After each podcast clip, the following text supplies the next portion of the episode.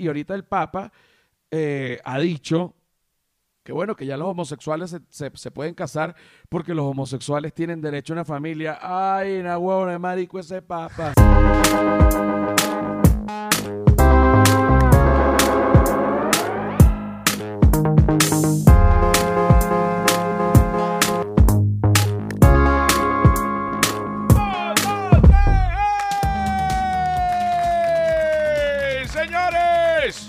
Bienvenidos al episodio número 54 del humano es un animal. Alegría y felicidad, alegría y felicidad. ¿Cuánta alegría, cuánta felicidad? Mucha alegría, mucha felicidad. ¿Quiénes producen este espacio? ¿Quiénes lo producen? ¿Quiénes producen este espacio? ¿Te lo digo o no te lo digo? Te lo digo ya. Arroba flor de pelo piso. ¿Quién es esa gente? La gente que es. Claro que sí. Arroba la sordera. ¿Quién es esa gente? Vamos. Bueno, gran ánimo. Ah, aquí desde, bueno, desde Guatire, desde Guatire. ¿Quién es la gente de la sordera? La gente que es. Y también la gente de Feria del Marketing. Vaya, con una palabra en inglés. Ah, importante. La evolución. Ah, la gente que es. Y bueno, José R. Guzmán, que soy yo, que estoy así en todas las redes sociales, menos en el canal de Patreon que se llama El Humano es un Animal, y así tenga el mismo nombre que el podcast. Tengo que aclarar que no es solo contenido adicional del podcast, sino que es un canal de comedia de contenido digital. Quítame esa música infernal, vale la pena, ¿viste? Que pongas tu dinero allí. Que pongas tu dinero allí. Mira. Oye, hay una nueva tendencia en, una nueva tendencia no, algo que ya se está viendo en redes sociales, que es la locura y como una orgía de odio, ¿no? lo, catalogaría yo, sobre todo en Twitter. Y supuestamente, eh, acabo de leer, eh, supuestamente no, acabo de leer, pero acabo de leer un artículo en donde supuestamente explica por qué las redes sociales se han convertido en una orgía de odio y, demoníaca. Para eso y mucho más tenemos, oye, en este momento a mi amigo Nanutria Víctor Medina. ¿Cómo está? Hola, señor José Rafael Guzmán. Oye. Ralph Guzmán. Yo lo quiero mucho. ¿Cómo está usted, ¿Cómo está usted papi? Usted es de los Andes, un hombre de montaña. ¿eh? Sí, señor. Sí, señor. Sí, señor. Mira, Nanutria es un tipo, para la gente que, que, no lo conoce, cosa que, bueno, yo dudo, pero habrá gente que no. Tú sabes que siempre hay gente que no lo conoce a uno. Nanutria, Nanutria es un tipo de los Andes, un tipo muy trabajador, un tipo muy genial y un tipo que a pesar de que, de que es tartamudo, Nanutria fue en contra de todas las corrientes de comedia, de todas las opiniones eh, bueno, en contra de todo el mundo que decía que él no iba a poder. Y Nanutria no solo fue locutor de radio en Venezuela siendo tartamudo, sino que hoy en día no tiene un podcast, ni dos, tiene tres, ¿cierto? Y además, muy poca gente sabe, fui narrador de carreras de caballo. ¿Narrador de carreras de caballo en, en el Táchira o en Caracas? No, no, carreras de caballo ilegales en la Cota Mil. Oye, carreras de caballos en la cota mil ilegales. No, es mentira, pero sería increíble. Oye, la Cota Mil es una autopista este, de, Caracas para la gente que no es de Venezuela que estoy yendo y hacer una carrera de caballos. Te digo que, que fuera un, fuese un espectáculo que diese muchísimo dinero. Tú pones, cierras, eso se haría un domingo. Tú cierras la autopista, una, gran arteria vial, ¿verdad? Pones una línea, pones a los caballos y luego disparas con un revólver cargado ¡Pah! Partida y salen esos caballos corriendo, resbalándose en el asfalto. Bueno. De hecho, yo no me limitaría, porque si ya lo estamos haciendo así, ¿por qué solo de, de caballos? Una carrera en general puede competir humanos contra caballos, contra un perro, contra un cochino, no, carrera. A mí, a mí, me interesaría más, eh, Nanutri, ahorita que lo estás diciendo, la carrera de, de clases sociales. O sea, ah, eh, o sea, ahí gana la baja. O sea, ahí gana la baja. Bueno, bueno, pero tú, tú pones, tú pones un millonario, tú pones un millonario, una persona millonaria, tú pones una persona estrato D, después pones una persona estrato C, después tú pones una de, de, cada una, ¿no? Eh, y al final tú los pones a correr, yo estoy seguro que gana el indigente. No, yo creo que gana el C. Depende, si el millonario es una de estas personas que va al gimnasio y que trota, pudiese, pudiese tener, pero siempre va a ganar eh, el obrero. Fíjate que yo en, en un stand-up que yo, que yo hice, que está el especial en YouTube, que se llama Homo Sapiens, hago un pequeño análisis sobre eh, la fertilidad. Y fíjate que es algo muy interesante y lo quiero conversar contigo porque nunca lo he conversado contigo. Y a mí me parece impresionante que con el tema de la fertilidad he notado que cada vez más personas, más parejas jóvenes, em, buscan tratamientos de fertilidad para tener hijos, cosa que, eh, bueno, lo hablamos también eh, cuando nos invitó Leta a su podcast, cosa que a mí me atormenta un poco, solo un poco, eh, porque a mí me parece que el bebé lo tiene que hacer uno. Entonces tú dices, pero ¿dónde están? Lo, lo, o sea, los tratamientos de fertilidad vienen porque hay problemas de fertilidad. ¿Por qué hay problemas de fertilidad? Bueno, no se sabe, por el estrés, por aquí, porque entonces, porque allá. Ok, ¿en dónde están los problemas de fertilidad? Señor, los problemas de fertilidad están de clase media para arriba. Tú nunca has visto un obrero, no, que yo no puedo tener bebé, Nanutria. Ayúdeme, que yo no puedo tener bebé. Al contrario, tienen demasiado bebé.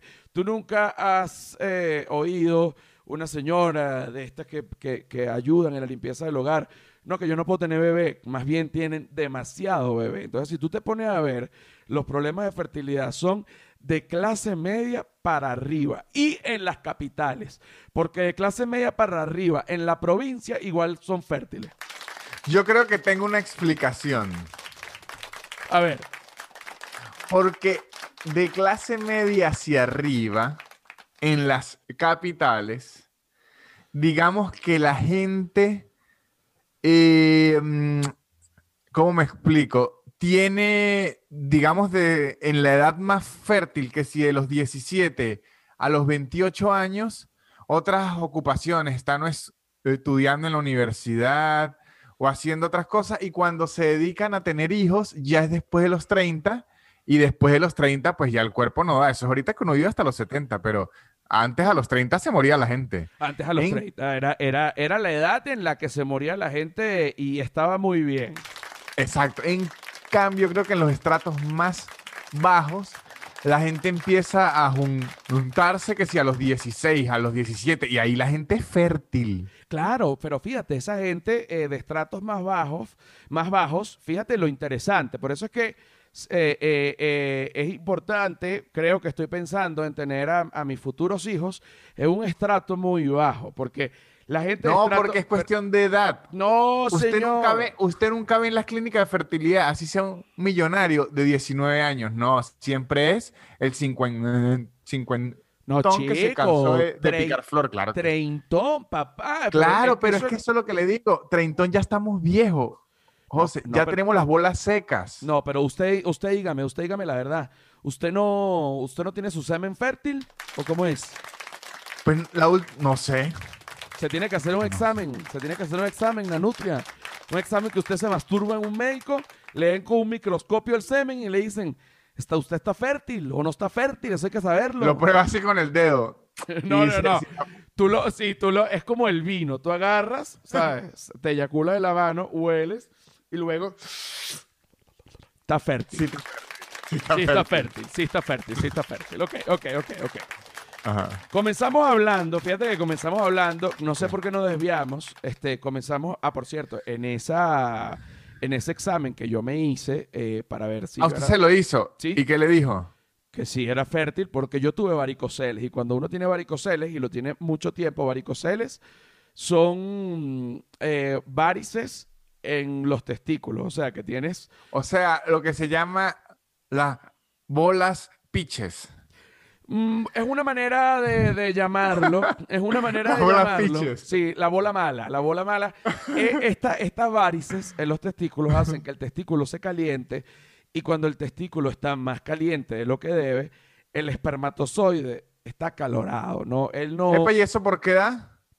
El varicocele, Ajá. por varias razones. Fíjate, si usas ropa muy apretada, puede darte. Si eres una persona que monta mucha moto o caballo, pudiese darte. Si haces mucho esfuerzo físico, tipo muchas pesas, y, y el Ajá. esfuerzo lo, digamos, el- en los abdominales, pero hacia la parte de abajo, puede darte. Pero realmente no es algo mortal, es algo bastante común, le da a bastantes hombres. Y se operan y listo. Fíjate, yo me operé. ¿Y, ¿Y qué hacía? ¿Le dolía? Sentía un dolor, sentía un dolor. y Yo decía, ¿qué pasa? Y cuando fui al médico, te tienes que operar. Y yo dije, ¿qué- ¿y qué pasa si no me opero? Puedes eh, quedar estéril. Es más, hay que Uh. hacerte un examen. Me hacen el examen y yo tenía 80 millones de espermatozoides por centímetro cúbico. ¿Qué te parece? ¿Y eso está bien? ¿Eso está bien o no? Yo dije, tengo bastante, pero resulta que para la edad que yo tenía en ese momento, que era 25, yo tenía que tener más o menos unos 120, o sea que ya O sea que tenía una fuga de espermatozoides. tenía una fallita, tenía una fallita, me operaron y luego los bichos, tú sabes, para arriba, ¿no? Eh, eh, cosas cosas de, de la adultez. Pero bueno, ¿Ahorita en qué número está? no lo sé porque tengo tiempo que no lo hago, es un examen que no duele, simplemente te tienes que masturbar en un baño y eyacular en un tubo de ensayo, pero ciertamente es, bueno, Ajá, y si... da, da pena, da pena, da pena. No, y si alguien, si alguien dice, ok, ¿para qué hacer estos dos pasos si puedo directamente masturbarme con el eh, tubo de en- ensayo? Sí, pero es que estás equivocado porque el tubo de ensayo es muy fino, tendrías que tener el- eh, un pene de aguja, Ok, ok. ¿entiendes? Entonces, o es un pote de ensayo que, que- un poco más grueso que la boca del el pote más grande de Gatorade, ¿sabes?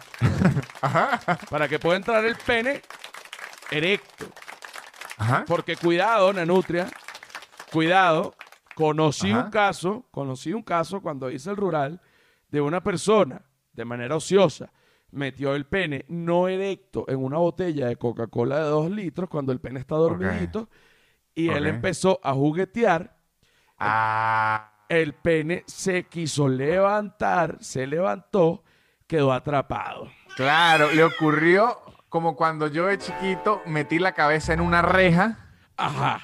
y luego hacia atrás las orejas no me la dejaban salir. Se raspó las orejas ahí un poquito cuando salió. No, mi mamá me echó hasta mantequilla porque yo estaba atrapado en una reja. Oye, pero como un perro. Bueno, te voy a decir también, yo quedé atrapado.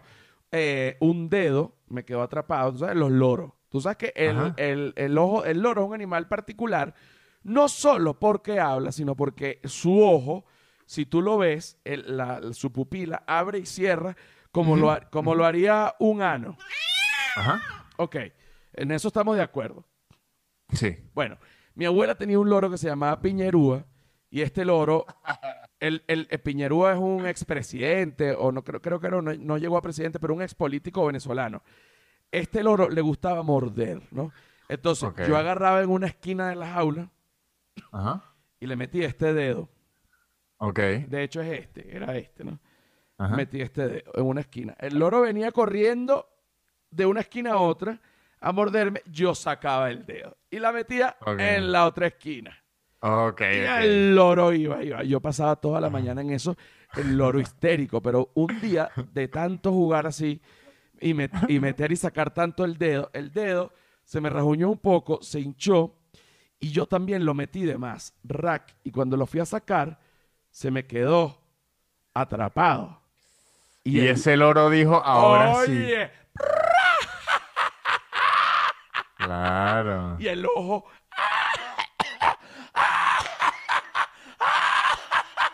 Loro demoníaco.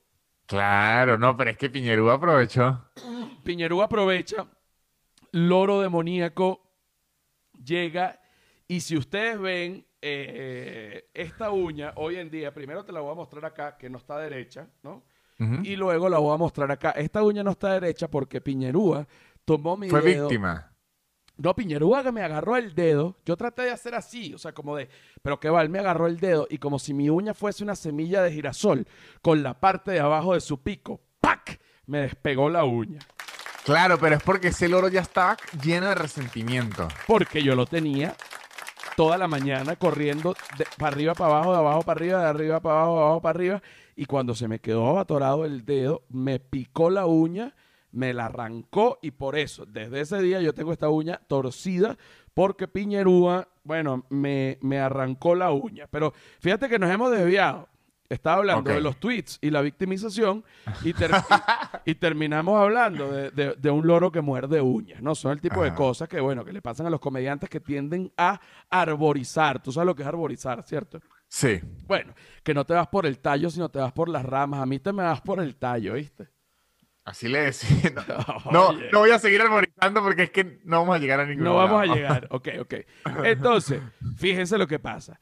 Las redes sociales se han convertido eh, en una orgía de odio dañina eh, muchísimas veces porque ahora resulta que al parecer a la gente le produce cierto placer y cierta segregación eh, de algunas hormonas o qué sé yo dentro del cuerpo, el odio que produce las, pe- las micropeleas o micropeleas no, o macropeleas en redes sociales. Por eso es que la gente eh, de pronto tuitea un statement chocante, como por ejemplo, que a mí me parece que las personas que no trabajan son unos vagos y no deberían tener derecho al voto, supongamos. Entonces, tú pones eso con un punto y va a haber una gente que va a decir, pero eres un animal, ¿cómo no van a tener derecho al voto? Justamente una cosa tiene que ver por la con la otra, porque el desempleo y el voto están correlacionados. Y tu- pa- pa- bueno, eso va a ser una, Ajá. una pelea. Este tipo de tweets tienen el doble de likes, ¿verdad? Y el triple de compartidos, el triple de shares. Por eso es que la gente basa ahorita su comportamiento en redes sociales en base al ego y, y a poner statements, eh, digamos, como para agredir a, a- a grupos, incluyéndome, incluyéndome todos, Ajá. todos, este, para justamente buscar esa pelea y alimentar como esas endorfinas o eso que se genera dentro del O cuerpo. sea, que se puede decir que el odio le ganó a la putería en las redes. es mucho más fácil conseguir odio que putería en la nutria. Eso es algo que se sabe. O sea, no, a lo que me refiero, o sea, es voy a generar más audiencia odiando que publicando una foto en el traje de baño. Ahora. Eh, digamos que tiene más engage, pero ahora, supongamos que publicas una foto en traje de baño, eres mujer divina, tienes un cuerpazo, te cosificas, tú misma te cosificas, te, te, te coloca una foto en un hilo, pelas las nalgas y además dices, el comunismo de verdad que no sirve para nada, pero cuando veo a la derecha fascista, también me vomito. Entonces, ahí creo que sería la mezcla entre mostrar nalgas, tanga y odio. Ok, ok. Creo que según, creo que según este artículo que leí, que te estoy comentando, creo que sería lo correcto para tener el máximo de likes y el máximo de shares. Porque en algún momento siempre supimos que los tweets que más tenían likes o, o- o publicaciones en Instagram eran cuando antes, en un principio, cuando salían bebés, cuando salían perros o cuando salían viejos. Que es todo lo contrario. Ya esa moda ya pasó. Ahorita es patada y kung fu.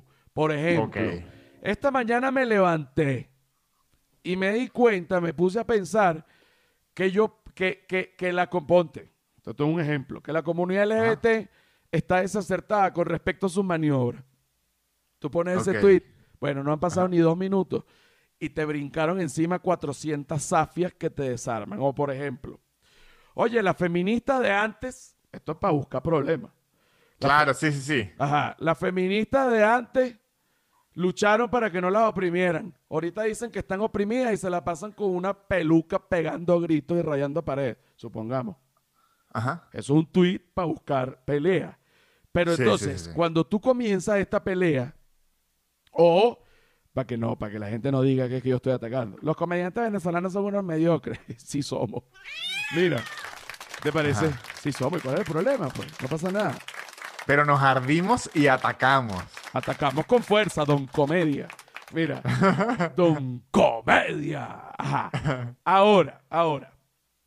En tu caso, en tu caso, cuando tú haces un tweet de odio o un tweet quejándote eh, o un tweet en el que quieres mm, pullar a alguien, o sea, en el que quieres pullar a alguien disimuladamente, pero que no haces el mention, sino que tú lo lanzas pa- y la gente sabe para quién es y tú sabes para quién es y le llega a quien le llega. ¿ah?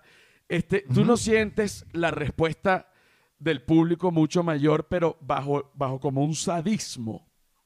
Sí, y de hecho, cuando publico una opinión, yo muy rara vez le suelto puntas a alguien directamente, pero sí suelto mucha opinión que usted sabe que a alguien le va a caer mal. Ah, pues, y yo también, yo gozo. Y cuando suelto una opinión así y veo que se está mal, malinterpretando en los comentarios, en los primeros tres minutos lo borro. Sí, eso. Porque yo digo, esto se va a ir de control. Porque esto se va a ir de control. Eso tienes toda la razón.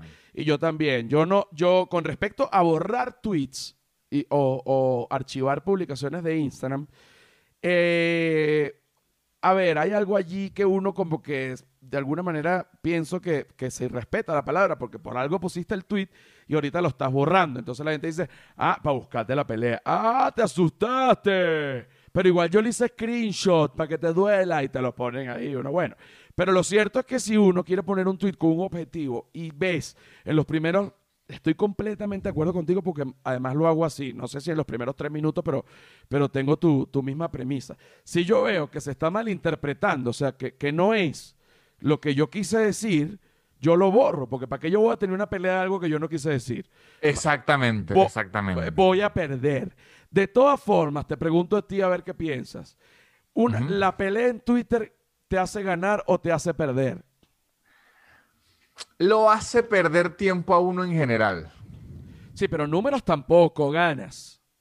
No, no, creo que perder tiempo al final lo que porque mire lo que ocurre. Yo sé de gente que se hace famosa en Twitter por pelear. ¿Sabes esa gente que se mete en cualquier cantidad de pelea y cualquier lo que sea? Al final, los números que está teniendo esa gente en redes le van a ser contraproducentes porque sabe que tienen las redes, aunque parece que olvidan, no olvidan, y por lo menos si usted ataca a la comunidad, un ejemplo, católica, ¿no?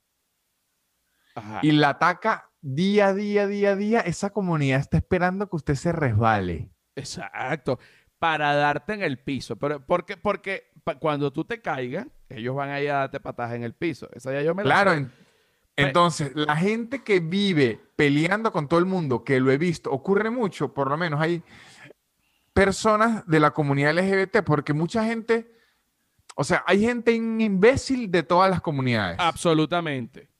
Entonces, e incluyendo la comunidad LGBT, hay gente que es imbecilísima y se pone a pelear por toda mierda. Y después ustedes ven que a esa misma gente le agarran un tweet y los desaparecen, los destruyen porque es que ya tenía a los enemigos hechos. Exactamente. Por lo que, ya que llegamos a este punto, la conclusión, Anutria. Vamos a dar ahorita la conclusión. Ah, ¿tú oyes esta changa o no oyes esta changa? ¿Tú oyes esto? Oye, qué lástima, mi vida, porque esto te lo puse a ti. Bueno, te voy a tocar ahorita una última changuita rapidito. Vamos, mi amigo Nanutria de la época. Nanutria es el único que me hace bullying, ¿ah? El único que me hace bullying. Mira, cuenta lo que, cuenta antes de despedirnos de esta primera parte. Cuando yo llegué a México, que me fui a presentar. Oye, cuéntame. No tengas piedad. No, voy a hacer, lo puedo contar en dos partes porque fueron dos noches. Sí. Fue noche. La primera fue que usted se dejó llevar por lo que le había dicho Ignacio Redondo. Nacho Redondo, sí. Ajá. Y llegaron los dos a un Open, recuerdo, y los dos y que tranquilos, aquí vamos a triunfar, vamos a brillar y tal. Y yo le dije, ¿se acuerda que le dije a usted, José, no se presente recién llegado, es mejor que oiga porque de verdad en México se habla diferente. Y yo me dejé llevar, y yo me dejé llevar. Y, José Rafael dijo, yo ya llené 3.000 personas en Valencia. Yo en Venezuela estaba en la mega. Yo, yo estuve en la televisión, porque cuando uno se va, esto es importante decirlo, a la gente, ahorita va a haber una nueva ola de idas en Venezuela por razones evidentes, eso no lo tengo ni que decir. Los que están en Venezuela odian que yo viva diciendo esto. Pero bueno, es una verdad, ¿no? Este, eh, ahorita se va a ir un poco de gente. Eh, la gente tiene que entender que cuando uno se va, lo que era uno en el país de donde uno viene, no importa nada. Al contrario, hasta te puedes jugar en contra.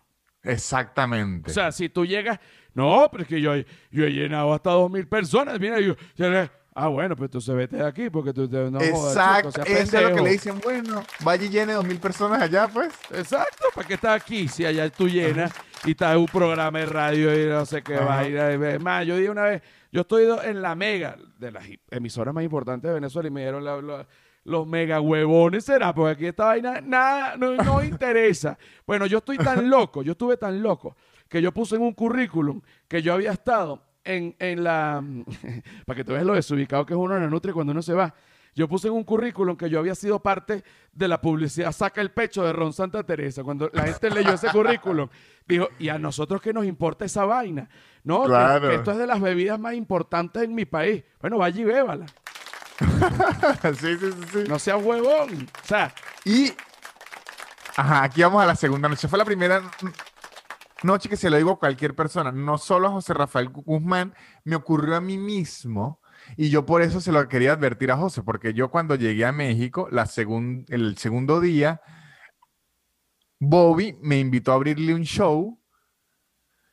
Y no es que me fue mal, es que esa gente ni se dio cuenta que yo estaba haciendo chistes. exacto. Lo mismo me pasó a mí. Pensaron que yo estaba como declamando. Exacto, dijeron, este animador sí está raro. Ajá. Y yo hablando de que... Y la vagina y diciendo un poco de cosas. que esta gente aquí no quiere oír eso ni en los tonos, porque además yo, eh, el tipo de comedia que yo he desarrollado toda mi vida es el, el- el contar una historia y desarrollar una historia larga. Y aquí les gusta el cortico, el cinco minutos, Ajá. puro gag. Y entonces, y usted sabe que la cuerda de una guitarra, ¿para qué sirve? ¿Para qué? Para esto. Ja, ja, ja, ja. Ok, voy Ajá. con otro. Y yo esa vaina no la sé hacer. Ajá, y la otra noche ya era más avanzado, ya José agarró, se esperó el tiempo, dijo, ok, ya sufrí la estafa por la cabeza, me voy preparado. José llega a un Open, José juiciosísimo porque soy yo testigo, llegó igual que yo tres horas antes, Claro, yo con siempre... su libretica, anotando todo. José, el alumno ejemplar. Claro, claro, para hacerlo. Pero Jo- José llevaba una musiquita en un pendrive. Ah. Llevando una música para un pendrive, fue un open, imagínate tú. Ajá, y cuando llegó y le iba a tocar su turno y se la dio al DJ, el DJ lo que le faltó fue pasar el pipí por la cara. Oye, fue. Él ni entendió. Él ni entendió qué hace este falta de respeto grosero, creyendo que yo lo voy a poner una música en un momento que él me dio una orden. ¿Quién hace eso? Completamente desubicado. Porque una vez más, yo llegué de Venezuela acostumbrado a dar órdenes. Ajá. Ah, aquí sí, sí, sí, sí. Usted me pone esto. Porque, ¿sabe qué? Porque yo soy José Rafael Guzmán, no joda, marico. ¡Fuera! Esta vaina me bajaron a palo, Nanutria gozó. Sí, sí me gustó. Pero ojo, me gustó no porque yo le tenga resentimiento ni nada, sino No, porque yo había vivido lo mismo y me dio tanta risa ver y que sí a todos nos pasa la misma. De hecho, yo escuché el talk, el, la charla tech de, de Erika de la Vega. Ajá. Y cuenta la misma vaina que ella llegó a Miami, marico, diciendo, entréguenme Univisión. No, bueno, Erika se ve que llegó diciendo, entrégueme Univisión. Sí, y, Y- lo cuenta, lo cuenta. Y lo cuenta y olvídelo, compañero, porque cuando usted se va, eso se lo digo a, la gente que está dentro de Venezuela, que se va a ir ahorita, este, y no pasa nada. Fíjate, como Nanutre ya está estable, ya yo estoy estable, incluso yo habiendo estado preso y demás. O sea, eh, eh, eh, irse mm, me parece que es maravilloso. ¿A ti no te parece que es maravilloso? Mm, O sea, yo creo, y, y creo que voy a hablar de esto pronto como un, un poco más estructurado, que creo que si usted ya tomó la decisión de irse, ya tiene que disfrutar la ida. No, pero obviamente, pero ya va. Si usted anda con la lloradera esa de, ay, lo que dejé en mi casa y yo tenía un carro y una, entonces va a sufrir y no va a tener una mierda y va a tener un, un dolor e- eterno. No, hay que tener, hay que tomar la ida como una gran aventura que está llena de posibilidades y que también Ajá. está llena de momentos duros que son necesarios para que tú aprendas a ser un ciudadano del mundo y no solo del país en donde naciste. Exactamente. Exactamente. Exactamente. Bueno, para que tú veas qué lindas conclusiones. No joda, qué vaina tan bella con Nanutria. Ya venimos con más. La segunda parte del humano es un animal. Y puedes decir huevonotes. Huevonotes. Yes. Señores, bienvenidos a la segunda parte del humano es un animal. Alegría y felicidad. ¿Cuánta alegría, cuánta felicidad? Mucha maricos. Mucha maricos. Whiplash. Whiplash Agency. La gente que te diseña tu página web y además dentro de esa página web te puede poner un artilugio para que tú vendas tus propios productos y no seas tú tan huevón, chico. En ese momento cuando tú dices, ¿por qué yo fui tan huevón antes? Tú te das cuenta que Whiplash Agency es la excelencia hecha vulgaridad, marico. Bueno, ¿te pareció esa publicidad, Nanutria? Me gustó, me gustó ese momento en que uno se da cuenta, yo sí fui huevón. Yo sí fui huevón y hay que decirlo y, y- y yo estoy demostrando que no hay que dejar las groserías por fuera del, del marketing, de la publicidad, papá, porque también son muy importantes decir de vez en cuando un maricote, un huevonote. Activa a la gente. Bueno, mira, Nanutria, aquí tengo una noticia muy buena, muy buena, muy buena para la comunidad LGBT, pero sobre todo para el mundo en general, porque una de las grandes batallas por parte de la comunidad LGBT eh, ha sido, bueno, la, comunidad LGBT ha tenido que batallar en, en muchos ámbitos, ¿no? En el ámbito político, en el ámbito legal, en el ámbito social y también, por supuesto, en el, En el médico. en el ámbito eh, médico, exacto, y en el ámbito religioso, que si tú me preguntas a mí, siento yo que ha sido el ámbito que ha sido eh, eh, más duro con la comunidad LGBT. ¿Por qué? ¿Qué pasa? Eh, de hecho, una vez, cuando yo llegué, estaba recién llegado a México, me fui a grabar uno de los episodios de Comida Calle y Comedia, que está en mi canal de YouTube, si lo quieren ver. Eh, y yo me fui a grabar a una mm, asociación de evangélicos homosexuales. O sea, ¿qué quiere decir esto? Que a pesar de que para ese momento el Papa, eh, creo que era el Papa Francisco o el Papa Benedicto, no recuerdo, pero creo No, pero los evangélicos no son, no tienen ese papa. Ellos no obedecen al papa. Claro, pero igual, de alguna manera, eh, no, no se reconoce bajo el catolicismo o, lo- o- o lo- o los evangélicos o los cristianos, o sea, no se reconoce la homosexualidad como una opción para que tú seas una persona normal dentro de la religión. Se te quiere censurar, se te quiere vetar de la familia, se te toma como un mal ejemplo y eso es algo que es así. Igual eh, en la mayoría, en la gran mayoría de las religiones. Mm, no sé si en el budismo, pero estoy seguro que en el islamismo eh, está, está mal visto. O sea, la El judaísmo también. en el judaísmo está, está- está mal. Y ahorita el Papa eh, ha dicho que bueno, que ya los homosexuales se, se- se pueden casar porque los homosexuales tienen derecho a una familia. Ay, na huevona, marico ese Papa. Pero ojo, para que vea, el, ahí el, el Papa se la jugó, dijo que se pueden, pueden tener una unión civil, no casarse por la iglesia. Hasta ese, hasta ese punto no leí yo, porque si tú tienes una unión No, civil. es unión civil, o sea, nada de iglesia, papi. Iglesia no. Claro, pero, pero el Papa está diciendo que tú tienes eh, derecho a una familia. Y entonces, pero igual dice que por la iglesia no, que solo civil. O sea, él no dijo que por la iglesia no, él dijo que está de acuerdo con la unión civil, pero la unión civil no tiene que ver nada con la iglesia. Y tampoco tiene que ver con la Unión Soviética, que además fue derrocada y eso ya se separó Y que era antihomosexual también. de la toda la vida. Por eso pienso, por eso pienso, por eso pienso, por eso pienso. Hay una gran parte ahorita de la comunidad LGBT activista en el mundo, no quiero este, ref- referirme a, a ninguna en específico, pero digo en el mundo, que apoya la izquierda, ¿no? Porque claro, porque la izquierda de alguna manera en su vuelta populista apoya a la comunidad LGBT, pero los grandes líderes de la izquierda han sido homofóbicos a muerte. Cuando Claro, pero digo mire a esto. muerte, pero cuando digo a muerte es que mandaban a matar a los homosexuales. El Che Guevara mandaba a matar a homosexuales. Lenin mandaba a matar a homosexuales. Stalin mandaba a matar a homosexuales. Eh, no sé si Chávez logró aceptar la ley, alguna ley a favor de la comunidad LGBT, pero Chávez no mandaba a matar homosexuales. Eso sí no tengo entendido. No, y No, de Chávez no. hecho, de hecho, eh, rumores. Yo voy aquí a especular. Mucho del gabinete de Chávez era de la comunidad LGBT. Era y, y, y, y mucho chavista que queda sigue siendo, pero por eso te digo, es de alguna manera ideológicamente es absurdo y ridículo que la comunidad LGBT y la izquierda eh, se mezclen cuando no hay nada más homofóbico que la izquierda. Pero también es absurdo y ridículo que se mezcle con la derecha porque la derecha ha hecho lo mismo. O sea, lo que tiene que hacer la comunidad LGBT es crear un lado nuevo. ¿Qué es lo que está haciendo eso? Es lo, que, es lo que están haciendo ellos, un lado nuevo.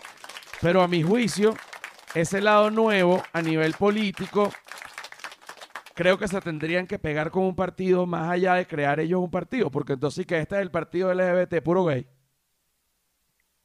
Oye, raro. Bueno, Sí, claro, pero No. entonces, ok, este es el partido LGBT, puro gay. ¿Y qué quieren ustedes? Bueno, acomodar todos los derechos de los LGBT. Y para la gente que no es LGBT, coño, no habíamos pensado en eso.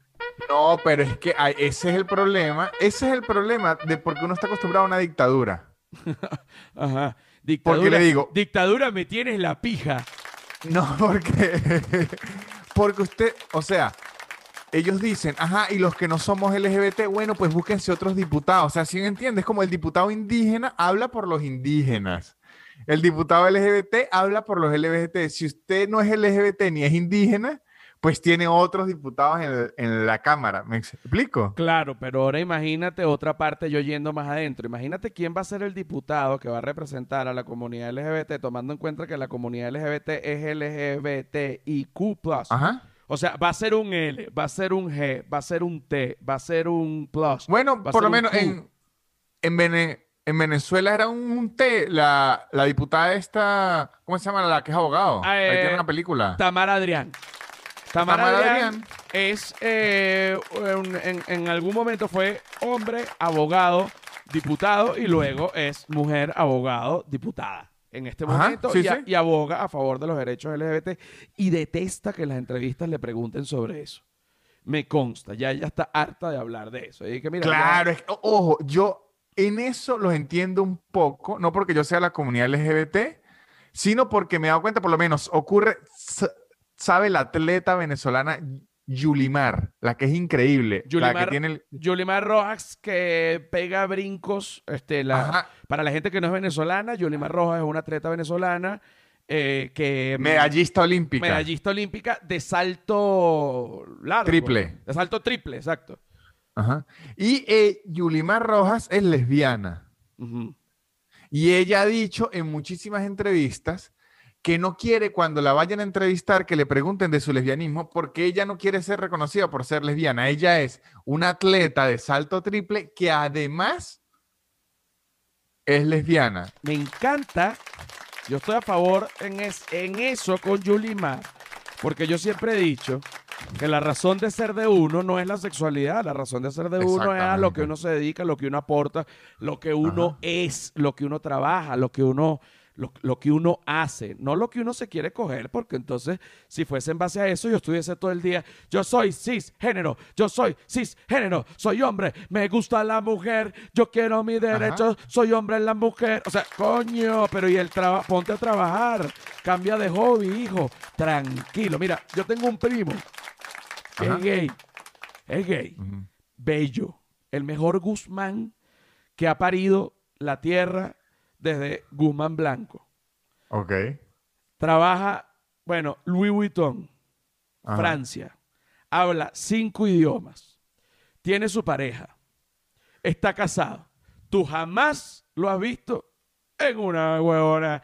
Que si la bandera es, que si pegando gritos, que si que ta, que ta, que si lenguaje inclusivo. Un señor que es gay y trabaja. Eso no tiene, él no tiene nada que ver con ninguna de esas locuras. Sí, pero porque vive en Francia, pero imagínense que usted fue, ahora, ahora aquí nos vo- volteamos, eso lo entiendo, pero si usted vive en Venezuela, usted es gay, ¿no? No, pero- usted trabaja, usted Sí. le echa bolas y se quiere casar, entonces no lo dejan, pues se arrecha. No, bueno, claro, pero es que Venezuela también es un caso muy, Ah, Este, bueno. pero en Argentina se puede, pero bueno, el- es que yo estoy a, espérate un momento. Yo estoy a favor del matrimonio gay. Yo no es que estoy en contra del matrimonio gay. Yo lo que quiero. Ah, entonces usted lo que es es sendo pato. Yo, no ah, sabía eso. O, o eres, o eres homofóbico, Igual que el Papa. o eres homofóbico, o eres gay, papá. Yo lo único que pienso es que, así como tú dijiste, que en todas las comunidades hay gente extremista y que no está tan ecualizada con, con- a lo mejor con el sentido común. eh, pienso yo que ahorita también hay una, como una vuelta de mm, superioridad solo por ser gay. Como que, por ejemplo, que yo voy a ser jurado de esto porque yo soy gay. Y yo sé, Sí. y yo sé de eso. Y que, pero tú estudiaste. No, yo no sé leer, yo solo soy gay. Entonces, fuera de esta vaina. Ajá, en- pero yo creo que ahí la clave, o sea, lo que usted está diciendo es cierto, pero ahí la clave para juzgarlos, y hay un sketch de Key and Peele, que eh, son unas personas que hacían es- sketches en Comedy Central increíble, en donde usted lo tiene que juzgar a esa persona por imbécil, no por gay. Exactamente. ya, usted lo que es un imbécil. Usted no es, o sea, usted es un imbécil a pesar de ser gay. O sea, no importa que sea gay, sino porque, eh, porque conozco mil gays que no son. Igual conozco personas no gays que son también unos imbéciles. Entonces, no tiene, no tiene una cosa es una cosa y otra cosa es otra cosa. Pero cuando- Exacto. ent- pero cuando Yo tú te vas por tu lado, entonces te sacan la carta. No, yo no soy imbécil. Usted es homofóbico. Bueno, venga, y, y le digo esto para que para no tocar la comunidad LGBT. Yo estaba un día haciendo mi cola para ir a votar. Sabe que en Venezuela hubo como 1500 elec- elecciones. Y yo soy como un anciano que me gusta ir a votar a las 6 de la mañana. Claro, Para salir de ese peo. Y ya. Y yo estoy en mi cola con mis señores y vienen dos, eh, una chama y un chamo jóvenes. Yo, ten- yo tenía, póngale 26, ellos tenían como 18. Y se van a colear. Y yo le digo, epa, ya, ¿qué está haciendo aquí? No, que le- y no lo dejamos. Y me quisieron chapear diciendo, usted no respeta, usted no ve que nosotros somos estudiantes. ¿Y qué importa que usted sea estudiante? le dije, y a mí qué hijo de puta me importa, váyase a estudiar. A ¡No joda, chico! Ajá, eran los estudiantes de, la manita negra en la franela. Ah, pues, Dije a mí, qué mierda me importa que usted sea estudiante, váyase pa'l coño su madre. muéstrame la boleta de nota, huevón. Entonces, Una a eso es a lo que me refiero. Si ellos me hubiesen dicho, no, es que yo soy gay, le hubiese dicho lo mismo, y a mí qué hijo de puta me importa lo que es, que no sea, tiene, váyase es que no- es que- coño. es que no tiene nada que ver hacer una cola con ser estudiante o hacer Exacto. una cola con ser gay. Son cosas que no tienen nada que ver. Mira, Ajá. esto, esto, esto es, esto es, esto ha sido la, bueno, la segunda parte. Vamos a, vamos a hacer, vamos a hacer entonces un corte con la segunda parte. Para la segunda parte, para empezar la tercera, pon la música, pues. Del humano es un animal, pero eso sí, para la gente que quiera seguir oyendo, debe ir al Patreon, papá, hacer su inversión, porque lo bueno no es gratis. ¿Ah? ¿Qué te Sí, parece? sí.